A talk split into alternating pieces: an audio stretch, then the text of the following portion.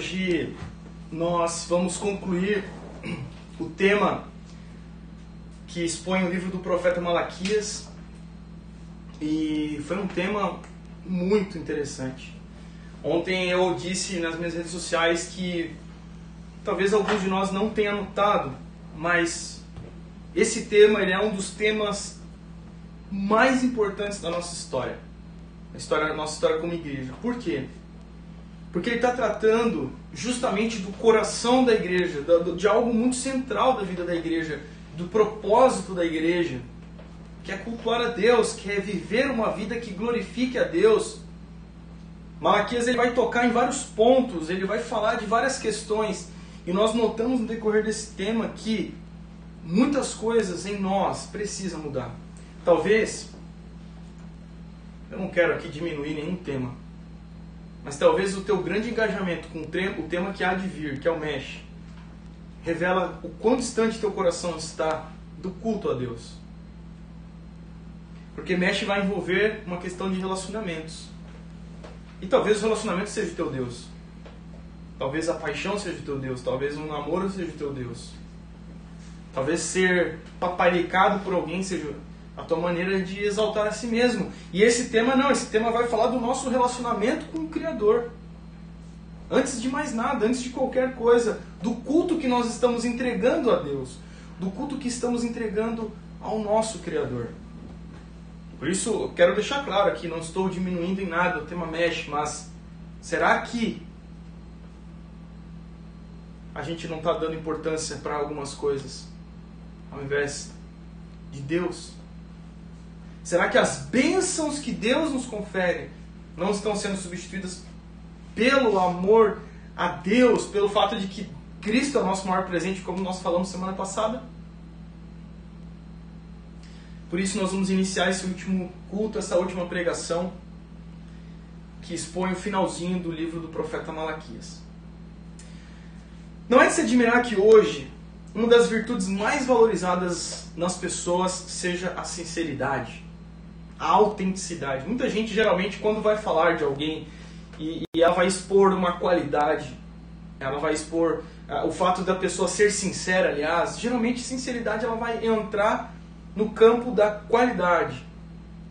E de fato nós vivemos num mundo de plásticos, num, num, num mundo de máscaras, num mundo de, de filtros, num mundo de, de feed no mundo de redes sociais, de farsas, de coisas que não são verdades. Nós vivemos num mundo de pessoas que dizem fazer o que é correto, mas fazem o que é errado. Então, quando nós nos deparamos com a palavra sinceridade no nosso contexto, nós olhamos e dizemos: olha, sinceridade é uma grande virtude dos nossos dias. Sinceridade é algo precioso. Então, não é de se admirar que sinceridade seja visto como uma qualidade. E aí, trazendo esse aspecto da sinceridade para a vida com Deus, para o relacionamento com Deus, para o nosso relacionamento com o nosso Criador, a gente precisa perceber algumas coisas. Porque, como eu disse, no nosso contexto, a sinceridade é vista como uma qualidade. Só inteiramente como uma qualidade. Então as pessoas elas vomitam suas palavras, elas falam, elas vociferam tudo que elas querem dizer nas suas redes sociais, na, nas suas conversas. E, e para o pastor, diz, ah, pastor, é, é, isso aqui, eu sou isso aqui, é isso aqui, é isso aqui, e ponto, e ponto final. E você tem que, e você tem que aceitar o que eu estou falando. Isso é constante, isso é diário, isso ocorre sempre. Esse entendimento de eu sou sincero, logo todos devem aceitar, ele é um pouco, é um tanto quanto perigoso. Porque quando nós pegamos esse entendimento da sinceridade e nós colocamos ele diante da adoração a Deus, nós percebemos que sinceridade não é algo central da adoração a Deus. A sinceridade faz parte, mas ela não é central. E aí, duas duas afirmações que eu tenho em relação a isso, e eu acho muito importante você observar, é que sinceridade sem santidade é uma farsa. Sinceridade com perversão, com arrogância, com um, um espírito de desonra para com o próximo, com um espírito de simplesmente despejar as suas críticas, as suas, as suas maldades, é uma farsa. É uma farsa. Por quê? Por que, que é uma farsa? Porque é a única coisa que o homem revela sem santidade é que ele é um miserável que acha que é alguma coisa de bom. Sinceridade sem santidade é uma farsa, porque a única coisa que o homem revela sem santidade é que ele é um miserável achando que é alguma coisa boa. É uma farsa, é uma farsa. É uma farsa para ele mesmo. E a autenticidade sem santidade nada mais é do que uma cópia. Talvez você pense, eu sou um cara autêntico. Pelos pecados que você comete, pela tua irreverência, pela tua desonra, pela tua maneira de despejar críticas em todos, mas o que eu te digo é que a autenticidade sem, sem santidade é uma cópia. É a cópia de alguém que pensa ser autossuficiente. É a cópia de alguém que acha que é um fim em si mesmo. Ou seja, uma cópia de Adão. Então, o que é importante você compreender é que simplesmente ser sincero diante de Deus não é central para a adoração. É necessário, sim, sinceridade, mas em santidade. É necessário, sim, sinceridade, mas em verdade. Em espírito vai revelar esse fato sincero, autêntico do nosso coração, mas em verdade, de acordo com os termos de Deus, de acordo com o modo de Deus em ser adorado. Por isso, não se engane. Não é você que define a maneira a adorar a Deus, mas é Deus quem define a maneira a ser adorado. Não é o que nós achamos que deve estar no culto a Deus, mas é o que Deus estabeleceu em ser adorado. E isso ofende muitas pessoas.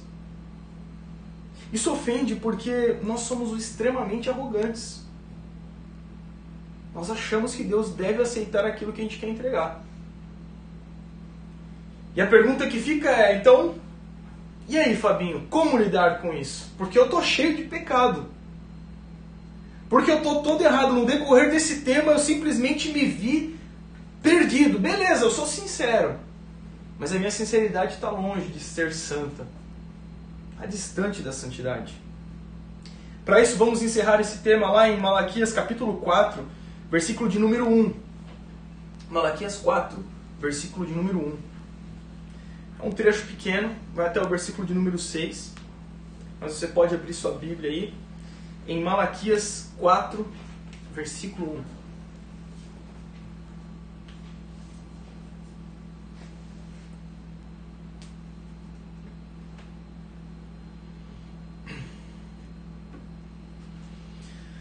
Diz o seguinte: Diz o Senhor dos Exércitos: aquele dia virá. Abrasador como fornalha, todos os presunçosos e todos os que cometem maldade serão como palha, e o dia que virá os queimará. Não sobrará raiz nem ramo.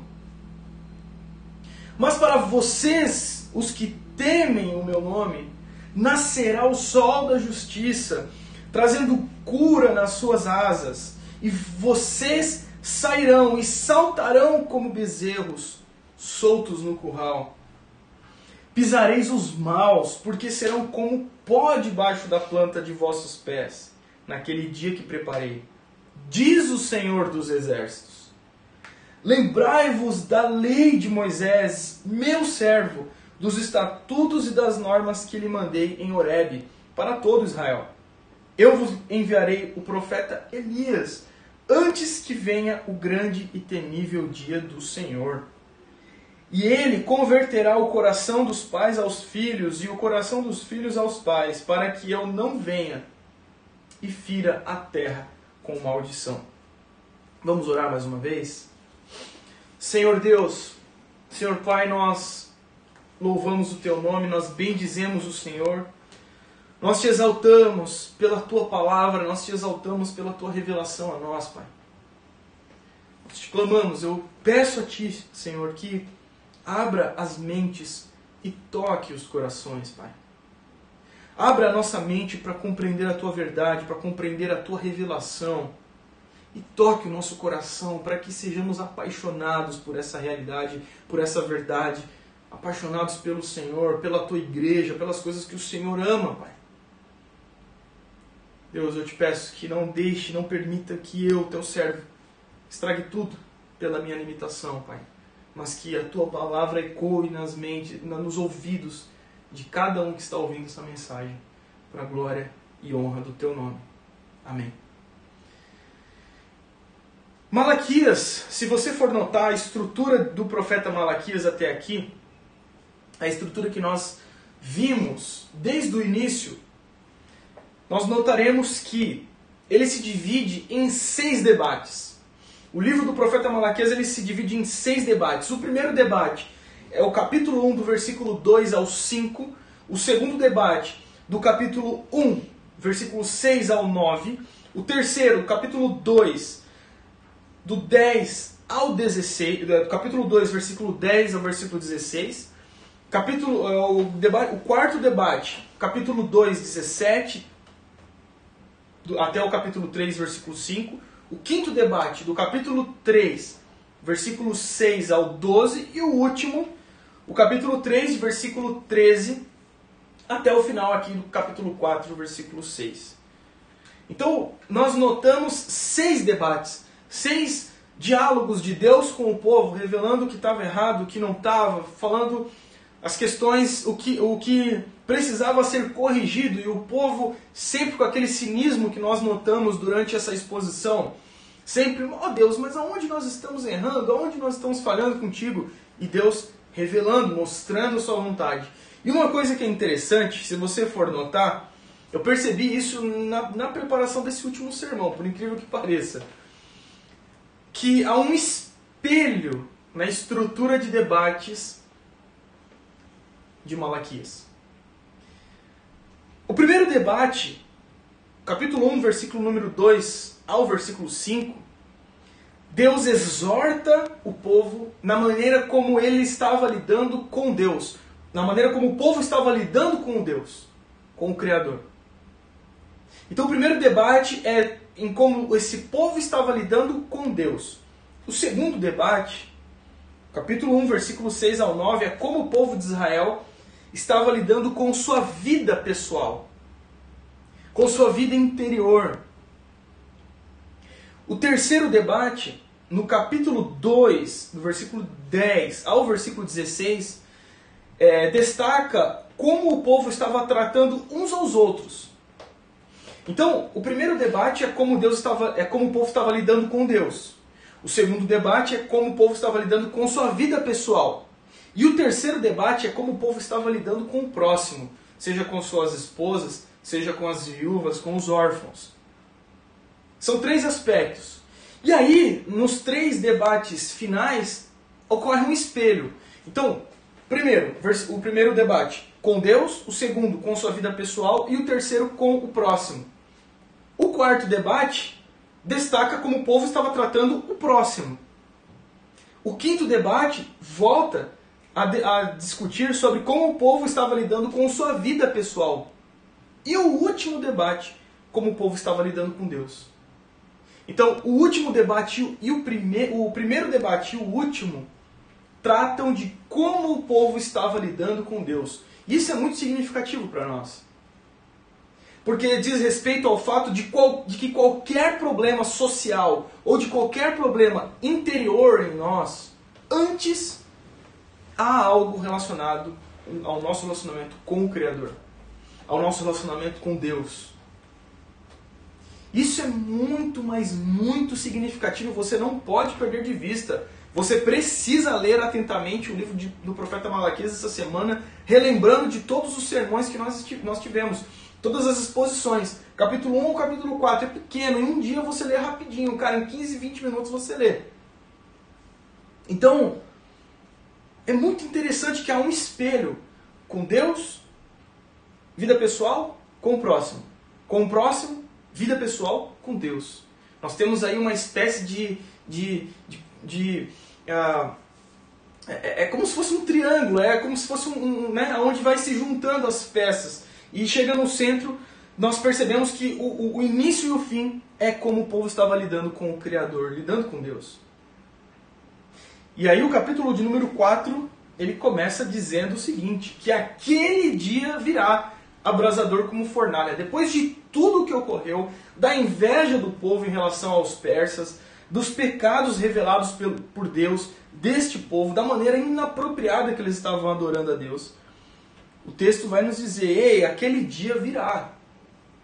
Aquele dia virá como fornalha, abrasador como fornalha. Todos os presunçosos e todos os que cometem maldades serão como palha, e o dia que virá os queimará, não sobrará raiz nem ramo.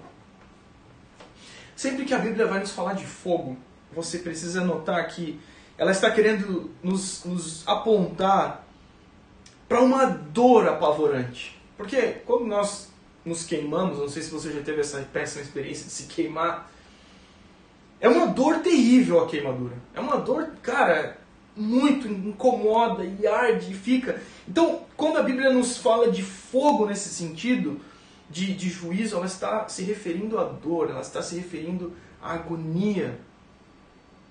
E aqui o que nós vemos é que ele diz que lançará, será abrasador como uma fornalha. A fornalha aqui também nos diz respeito, e a gente não pode perder de vista que isso aqui é pós-exílio da Babilônia. Ou seja, fornalha era algo bem comum na Babilônia.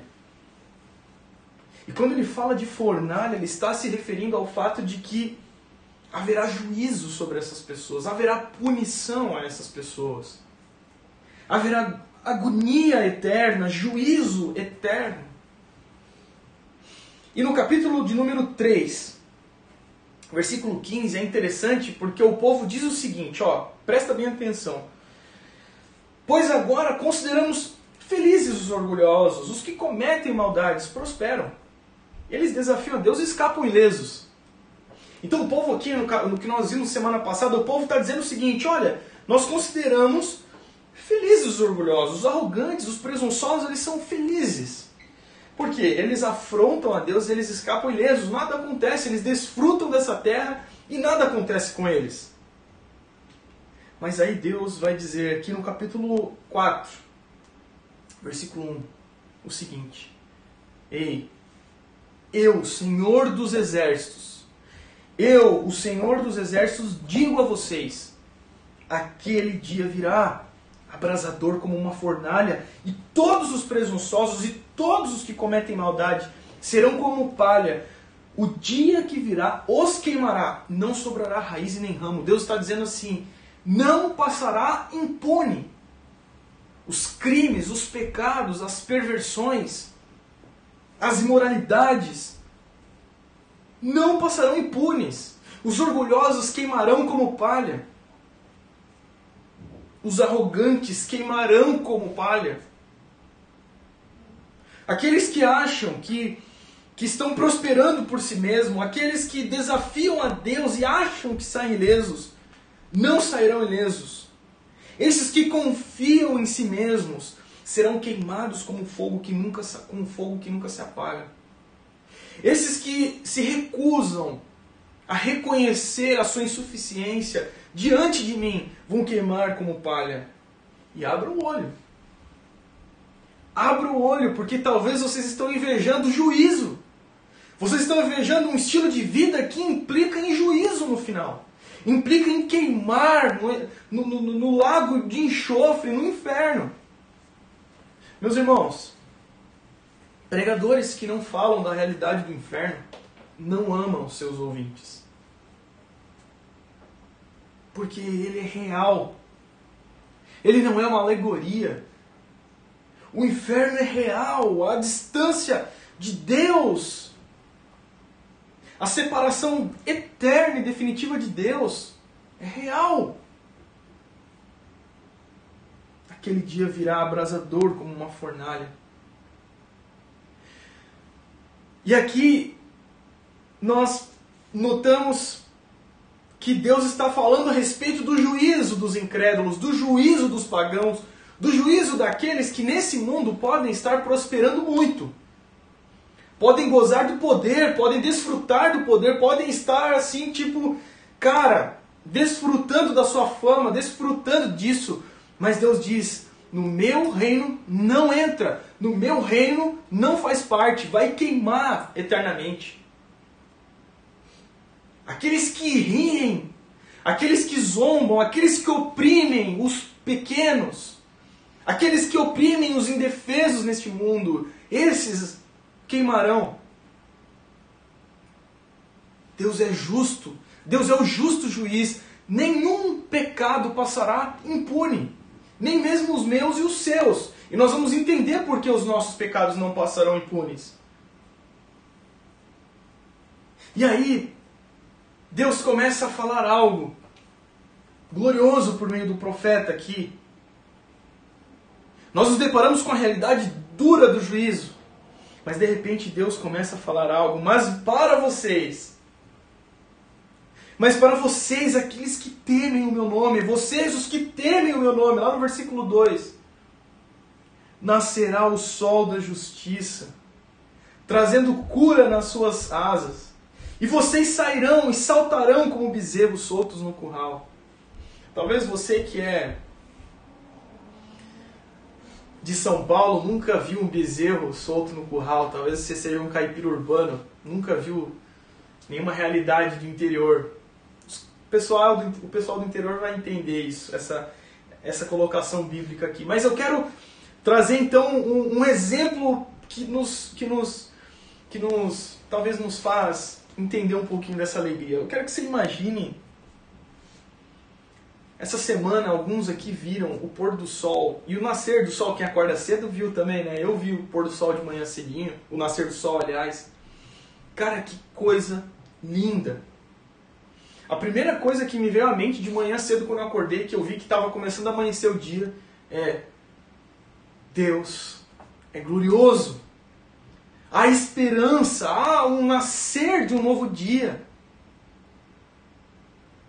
Que beleza que o Criador nos revela por meio da sua criação. E aí eu olhei aquele sol meio roxo, aquele céu meio roxo, meio laranja, meio azul, cara, uma, uma, uma aquarela de cores que não necessitava de filtro algum. Mas somente vislumbrar com aquela beleza. E nós que estamos vivendo trancados nessa pandemia, ansiamos o dia que vamos nos encontrar com a igreja, com os nossos irmãos. A gente está com muita, a gente está com muita saudade. A gente, vocês sabem o que, que foi o último culto? Vocês lembram do, do último culto que nós tivemos presencial no dia 15 de março? O quão bom foi aquele tempo, o quão bom estava aquele tempo. O quão limitada é essa prisão de eu aqui, vocês aí na, na casa de vocês. Os irmãos que nós não vemos mais. A Jennifer tocando bateria. O Alisson recebendo todo mundo com alegria. O Bahia cuidando da fumaça. As meninas da fotografia servindo, enfim, o Kinder, aquelas crianças lá brincando no seu espaço ouvindo de Deus, ouvindo da palavra, pelos professores. Que falta nos faz e o quanto nós vamos celebrar nesse momento. Agora eu quero que você entenda que aqui no versículo de número 2 ele está dizendo: Mas para vocês que temem o meu nome, nascerá o sol da justiça trazendo cura nas suas asas, e vocês saltarão, exultarão como bezerros. Nós vamos exultar nesse dia, nós temos essa esperança, nós temos essa certeza. E isso é poderoso demais. E esse versículo começa nos dizendo que, mas para vocês, os que temem o meu nome, aqueles que temem diante do meu nome, aqueles que temem diante da minha presença. E você precisa compreender temor como reverência extrema. Extrema reverência. Nós temos reverência diante de Deus, nós temos respeito diante de Deus. Nós, nós, nós, nós estamos diante de um rei majestoso. E temer o Senhor significa ter essa extrema reverência diante dele. O temor é parte indispensável da adoração. E esse temor, ele é mostrado em nossa vida. Talvez você, você pense, cara, sinceridade é central na adoração. Não. Temor é central na adoração. Temor é central na adoração. A sinceridade está dentro, mas o temor, o reconhecimento, quando nós vemos nos textos bíblicos, no Antigo Testamento, quando esses homens se deparavam diante de Deus, quando eles estavam diante de Deus, eles se prostravam. Nós vemos lá em Apocalipse, Santo, Santo, Santo. É uma reverência profunda. Obviamente acompanhada de sinceridade, mas temor é central na adoração, temor diante de Deus, reverência diante da Sua presença, porque é diante dele que nós estamos. E nós reverenciamos a Deus quando apreciamos a Sua palavra, o seu falar, o seu decretar, o seu anunciar. E a primeira característica de quem teme a Deus, desses aqui que são felizes, que vão ver o sol da justiça, a primeira característica é o arrependimento. O arrependimento é a primeira demonstração de que nós tememos a Deus. Um adorador é um pecador arrependido. A primeira característica de quem teme a Deus é ter consciência do seu pecado. É se entristecer com o seu pecado, é chorar pelo seu pecado, é doer no seu pecado. Ele sente, ele tem consciência, ele sente o seu pecado. E a terceira é o impulso para abandonar esse pecado. Isso é arrependimento. Isso revela alguém que está mergulhado em arrependimento, contrito, quebrantado, prostrado diante de Deus. Reconhecendo sua maldade, a sua necessidade do Criador, a sua insuficiência. Homens arrependidos são homens que enxergam sua insuficiência. E que encontram em Deus o que é necessário para terem vida. Consciência, tristeza e impulso para abandonar o pecado. Isso é arrependimento. Isso é temer, esse é o princípio do temor a Deus. A segunda característica de quem teme a Deus é que quando a segunda característica é que quando nós tememos a ele, nós deixamos de temer outras coisas que sem Cristo tomavam os nossos corações, como por exemplo, o medo de más notícias. Quando nós tememos a Deus, por pior que seja a notícia que vem, nós confiamos na santa providência do nosso Senhor, na poderosa providência divina. Porque nós tememos a Deus e não as más notícias. Quando nós tememos a Deus, nós deixamos de temer o medo de ser mal visto pelas pessoas. Já não importa, já todavia já não, não, não importa, a minha vida já não tem valor algum para mim mesmo. Pouco importa se seria mal compreendido, mas o que importa é temer a Deus, é estar correto diante de Deus. Nós já não ficamos vivendo dependente da aprovação alheia, da aprovação das pessoas, mas nós queremos que Deus se agrade de nós, que Deus esteja sorrindo para nós, porque nós tememos a Deus. Não tememos a nada neste mundo, aos aplausos deste mundo. Quando nós tememos a Deus, nós perdemos o temor da morte. Porque para nós o viver é Cristo, morrer é lucro. Morrer é lucro porque definitivamente nós estaremos livres deste mundo, livres do pecado que ainda nos incomoda neste mundo. Deixamos de temer coisas efêmeras, pois tememos o Senhor soberano acima de tudo. Acima de tudo. A vida de um adorador contempla o fato de que ele não teme nada a não ser a Deus, ele teme a Deus, o temor dele é em volta a Deus, ele somente tem reverência diante de Deus. E aos que temem. Esses são agraciados. Pois a esses, como diz no versículo de número 2 aqui, nascerá o sol da justiça, trazendo cura nas suas asas. Trazendo cura, trazendo algo glorioso, e é nós, a esses aqui que temem a Deus, haverá exultação, alegria eterna. Aqueles que fizeram o mal, o que os resta é o que diz no versículo de número 3. Pisareis os maus, porque serão como pó debaixo da planta de vossos pés naquele dia que prepararei, diz o Senhor dos Exércitos. Aos que fizeram o mal, aos, aos, aos, aos autossuficientes, aos que não temeram o Senhor, aqueles que perseguiram a igreja de Cristo, aqueles que perseguiram os homens de Deus, aqueles que acharam que passariam ilesos porque tem poder, porque tem dinheiro, porque tem seguidor, porque tem influência, pouco importa. A esses Deus diz: pisaremos vocês nesse, nesse, naquele dia. Eu pisarei e a igreja pisará, é o que diz o texto. Pisará, diz o Senhor dos Exércitos. Pesado isso. Mas confortante para você que sofreu injustiças, para você que sofreu com o pecado de homens perversos, de homens maus. A Deus cabe a justiça e Ele fará, não passará impune. Na lei dos homens pode passar impune, mas diante de Deus não. Por isso, muitos de vocês precisam parar de arrotar nas redes sociais. Porque vocês estão querendo usurpar o lugar do justo juiz. Quando nós corrigimos, nós igreja, quando nós corrigimos, nós corrigimos na palavra. E não na arrogância de achar que somos melhores que alguém. Nós corrigimos na cosmovisão bíblica. Eu não estou dizendo que você somente tem que citar versículos, mas você tem que estar mergulhado na cosmovisão bíblica para entender o que Deus está dizendo.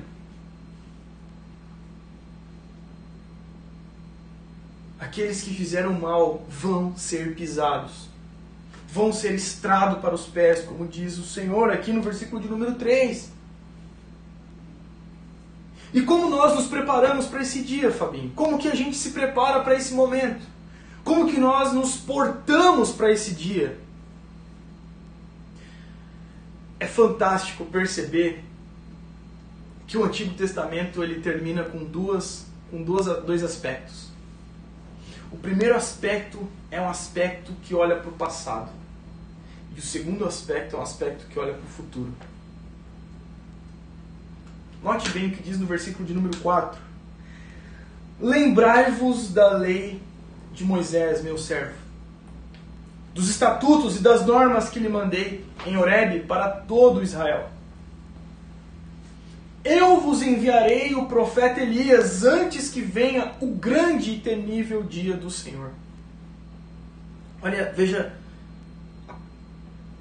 a profundidade do que se encerra o cânon veterotestamentário. O cânon do Antigo Testamento encerra com um chamado de Deus para olhar para o passado e olhar para o futuro. Olhar para o passado, versículo de número 4. Lembrai-vos da lei de Moisés.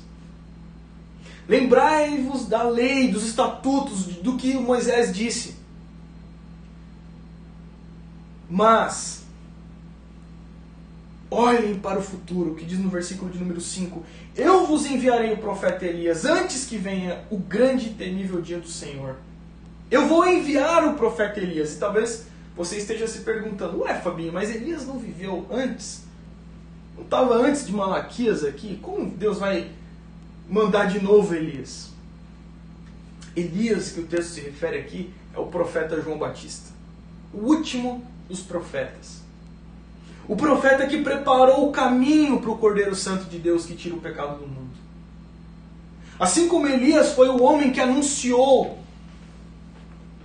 juízo contra os adoradores de Baal, aqueles que não prestavam culto correto a Deus, com o coração contrito, arrependido, exultante diante da glória de Deus. Assim como Elias fez, João Batista fez da mesma forma. Aqueles que não estavam vivendo uma vida de arrependimento, aqueles que não tinham seus corações contritos diante de Deus, aqueles que eram como raças de víboras, falsos, impostores, arrogantes, A João Batista anuncia, anunciou lá em Mateus capítulo 3, versículo de número 2, arrependam-se.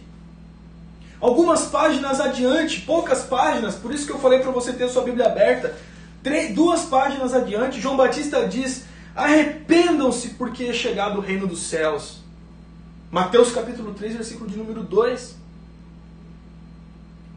Olha que glorioso o fim do Antigo Testamento. Lembrem-se da lei de Moisés e olhem para frente, olhem para o futuro. E esse é o chamado de Deus para nós. Não que virá João Batista novamente. Mas nos nossos dias, o passado é olhar para Cristo, é olhar para os profetas, olhar para a lei, olhar para tudo que ocorreu nesse livro sagrado. Olhar para a santa lei de Deus, para a revelação de Deus e olhar para frente para a volta de Cristo, para aquele dia que ele voltará e nos resgatará. Com a mesma fé que esse, esse povo tinha que ter na vinda do Senhor Jesus Cristo, na encarnação, nós temos que ter na volta do Senhor, na consumação de todas as coisas. Olha que glorioso o chamado de Deus para nós. Olhando para o passado e para o futuro. Que maneira linda de terminar o Antigo Testamento, meus irmãos. Deus dá esperança. Deus dá esperança para esse povo. E ele lembra o passado, ele lembra dos feitos, ele lembra da sua revelação, ele lembra do que já foi feito. Ele não menospreza o passado.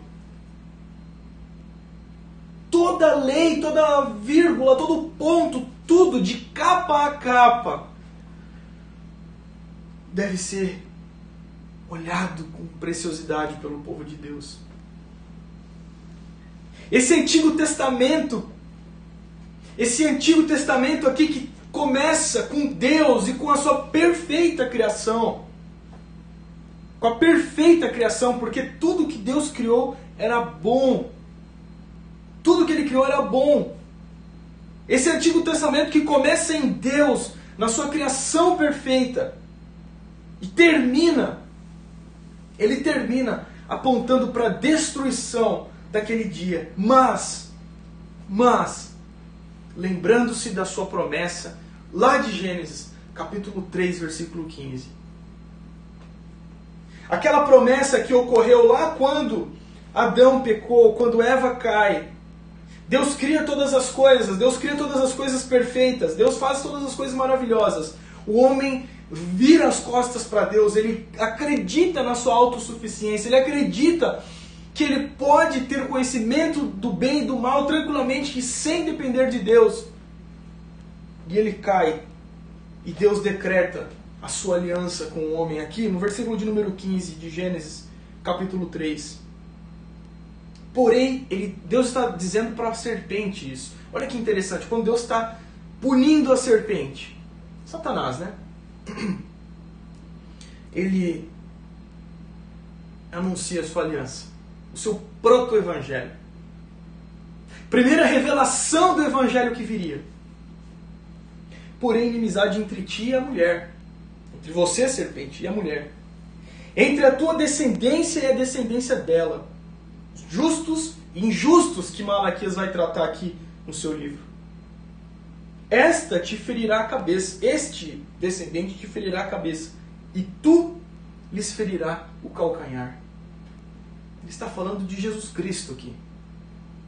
Ele está falando da esperança, da, do nascer do sol. Ele está falando de algo glorioso que nós estamos lendo aqui. Ele está falando desse sol da justiça que nascerá. Ele está da, de, do, do trazer a cura nas suas asas.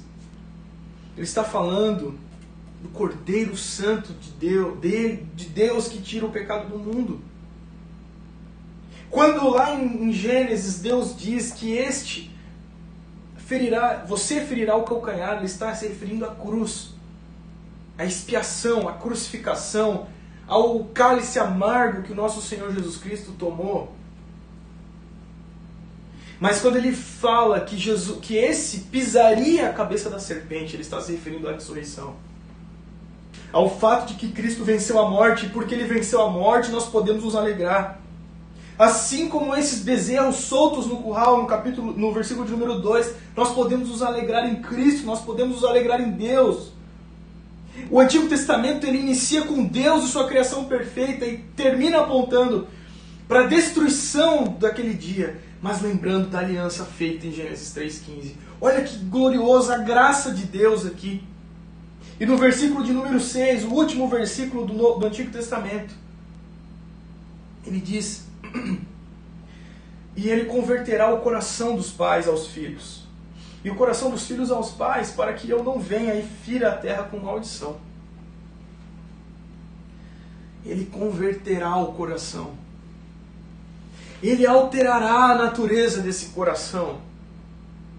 Ele vai mudar a rota desse coração que está indo para um lado e converge para outro. Ele termina falando de livramento, ele termina falando de conversão, ele termina falando de arrependimento. Quando chegamos no Novo Testamento, e isso é, é, é muito significativo, por isso que eu falei para você estar com a sua Bíblia nas suas mãos. Nós terminamos o texto bíblico aqui no versículo de número 6.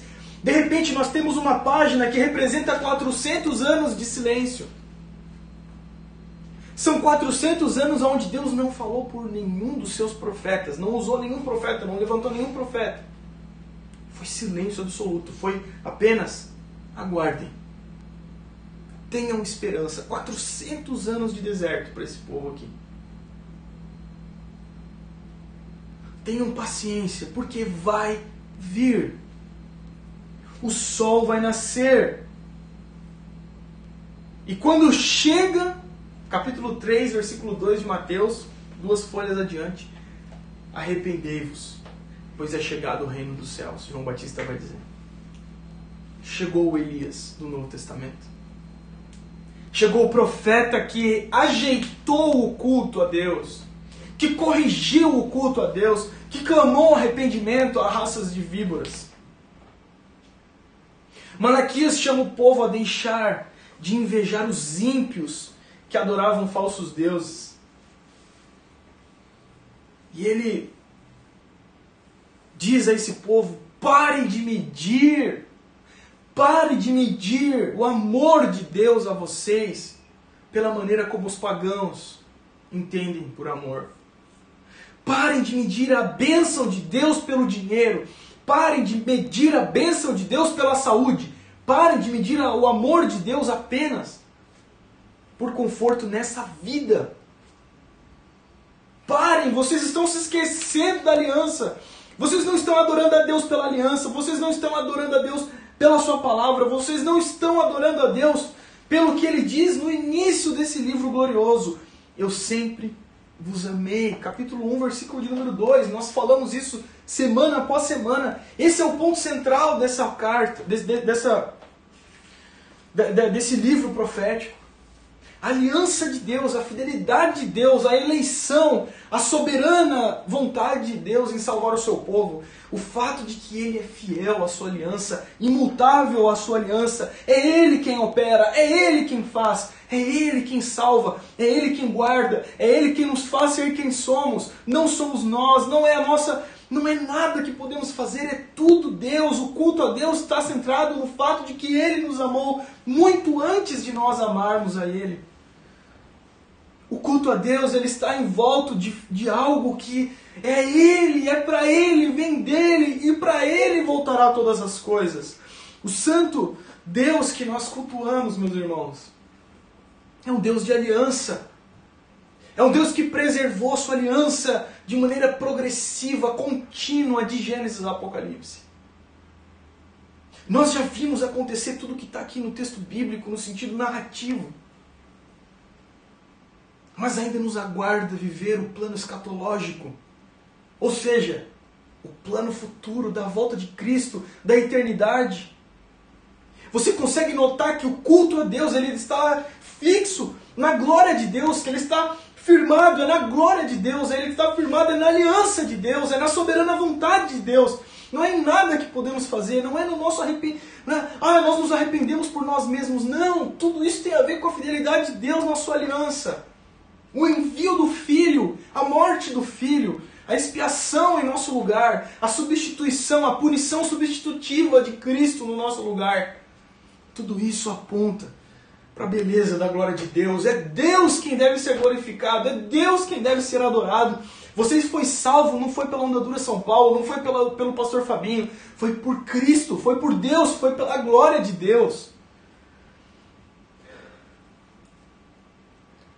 Em relação a isso, John Piper vai nos dizer algo. É um texto um pouco grande, mas você vai poder acompanhar aí. Preste bem atenção, porque isso nos difere de todos os outros povos. Deveria diferir esse povo aqui dos persas. Olha só o que John Piper diz. Todos os outros deuses obrigam o homem a lhe prestar serviço. Nosso Deus, porém, não pode ser colocado na posição do empregador que depende dos outros para dar andamento aos próprios negócios. Ao contrário, ele engrandece sua autossuficiência realizando todo o trabalho sozinho. O homem é o parceiro dependente neste negócio e seu trabalho é esperar pelo Senhor. O que Deus procura no mundo? Assistentes? Não. O Evangelho não é o cartaz de procura-se, mas o cartaz de oferece-se. Deus não procura para si trabalhadores, mas pessoas que o deixam trabalhar poderosamente para elas e por intermédio delas. Note a, a profundidade das palavras de John Piper aqui. Ele não está dizendo que nós temos que ser vagabundos. Ele não está aqui sendo adepto à teologia da vagabundagem. Ele está dizendo que nós não somos obrigados a prestar serviço a Deus, porque é Deus quem opera por nós. Não somos nós quem servimos a Deus, mas foi Cristo que deu sua vida em favor de muitos. Cristo disse: Eu não vim para ser servido, ou seja, ninguém serviu Jesus, mas dar a minha vida a favor de muitos. Ele é o servo. E aqui o que eu quero dizer com isso não é que você é rei, cara. Não é que você é leãozinho, não. O que eu quero dizer é que isso deve te humilhar. Isso deve te colocar numa posição de total independência, de total dependência de Deus, total dependência da soberana glória de Deus. Isso aqui serve para que quando acontecer grandes coisas na sua vida, na nossa vida, na nossa igreja, a gente não diga foi porque nós fizemos, foi porque eu trabalhei, foi porque eu fiz. Porque o trabalhador, ele só ganha o que é salário. Mas o que nós ganhamos é misericórdia, é dádiva, é graça de Deus. Nós não somos assistentes dele. Nós não somos enfermeiros de Deus. Ele é o médico.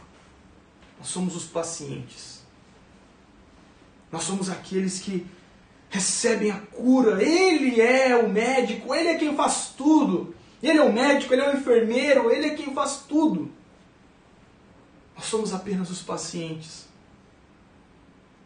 Aí talvez você pergunte, Fabinho, está me dando um bug, porque esse tema inteiro nós falamos de entregar o culto a Deus que é devido, fazer o que é devido, sim.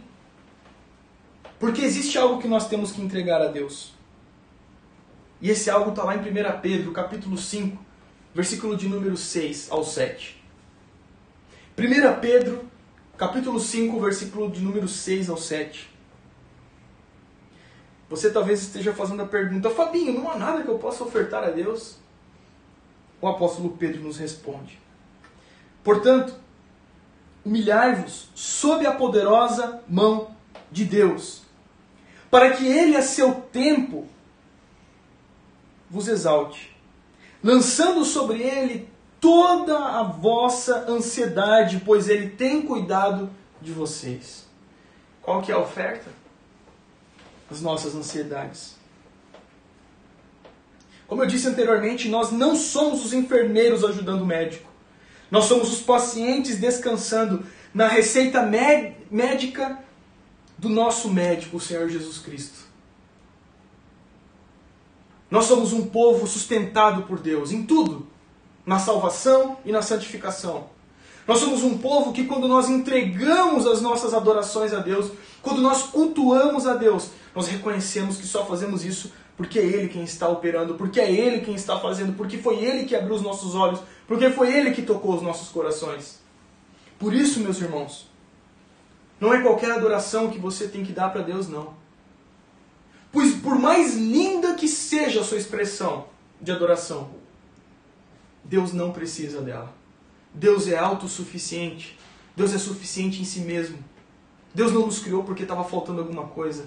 Deus nos criou porque Ele é bondoso e quis compartilhar da sua glória conosco, quis compartilhar da sua beleza, quis compartilhar do seu amor conosco. Você entende aqui? Isso é um golpe poderoso na fonte da religiosidade, cara. Isso vai contra tudo que nós entendemos de religiosidade, de farisaísmo, de justiça própria, de arrogância pelo que entregamos. Nós não entregamos nada, Deus nos deu tudo. Salmo de número 50, lembrei aqui agora. O Salmo de número 50 vai falar sobre isso. O fato de que, cara, de Deus é tudo, ele não, ele não precisa de nada. Por muitas vezes você quer fazer, não, eu vou fazer, né, porque eu quero ser sincero. Eu vou entregar a minha sinceridade diante de Deus, vou me rasgar. Cara, Deus não precisa disso, Deus é dono de tudo. Então Deus ele não precisa de nada, porque dele é tudo. E ele diz o seguinte, lá no Salmo de número 50,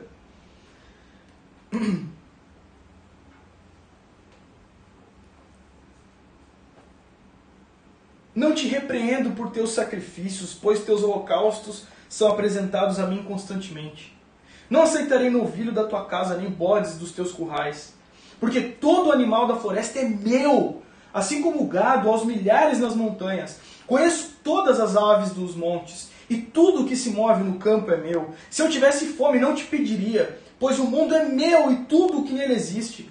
Comerei a carne de touros, beberei o sangue de bodes. Oferece sacrifício de ação de graças a Deus e cumpre teus votos do Altíssimo.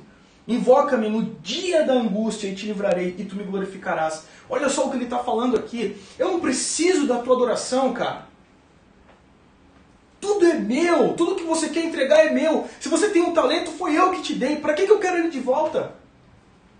Se você tem dinheiro na tua conta, é, é meu, porque foi eu que te dei. Foi eu que te dei sabedoria para saber ganhar dinheiro. Foi eu que te dei uma oportunidade.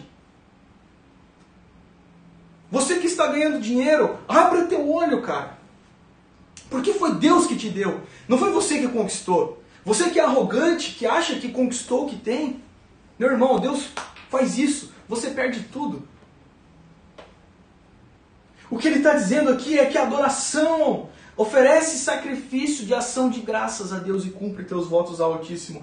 Invoca-me no dia da angústia, ou seja, dependa de mim, como John Piper diz, eu faço por você. O Evangelho não é um procura-se, mas um cartaz de oferece-se. Eu estou te oferecendo. Eu sou a oferta. E quem é esse eu aqui, meus irmãos? Jesus Cristo. O Cordeiro de Deus que tira o pecado do mundo, que João Batista vai anunciar. Sabe por que nós adoramos falsos deuses? Sabe por que nós adoramos o dinheiro? A autorrealização? A autossuficiência. Nós achamos que Deus precisa do nosso trabalho. Cara, o maior golpe para o arrogante na igreja é quando a igreja se move sem ele. Porque ele acha que precisa, ele acha que realmente a igreja precisa dele. Não precisa, cara. Nós não somos salvadores de nada. Nós somos apenas mensageiros. Quando nós adoramos falsos deuses, dinheiro, autorrealização, autossuficiência, nós fazemos isso porque nós não confiamos no Senhor. Esse povo não confiava no Senhor. O povo de Malaquias, da história, o povo de Israel, do trecho da história de Malaquias, não confiava em Deus, não descansava em Deus, não o tinham como o melhor presente. A presença de Deus entre eles o versículo de número 2 do capítulo 1, eu sempre vos amei, diz o Senhor. Esse amor não era o maior tesouro desse povo. Essa sustentação que vinha da presença de Deus não era o maior presente desse povo. A aliança não era o maior presente desse povo. Eles queriam o que os ímpios tinham. E talvez você esteja vivendo dessa maneira. Talvez você não tenha se humilhado diante da poderosa mão de Deus. Talvez você seja um cara rico. E por causa da sua riqueza você diz: para que, que eu vou me dobrar diante de Deus? Lembre-se. Aquele dia virá abrasador como uma fornalha e vai queimar tudo: você, teu dinheiro, teus impérios, teus carros, tuas empresas, tudo, tudo. Talvez você seja um pobre extremamente arrogante, ou como esse povo de Israel, que invejava o rico. E talvez você está achando que está tudo bem, enquanto Deus está dizendo para você: tenho algo contra ti.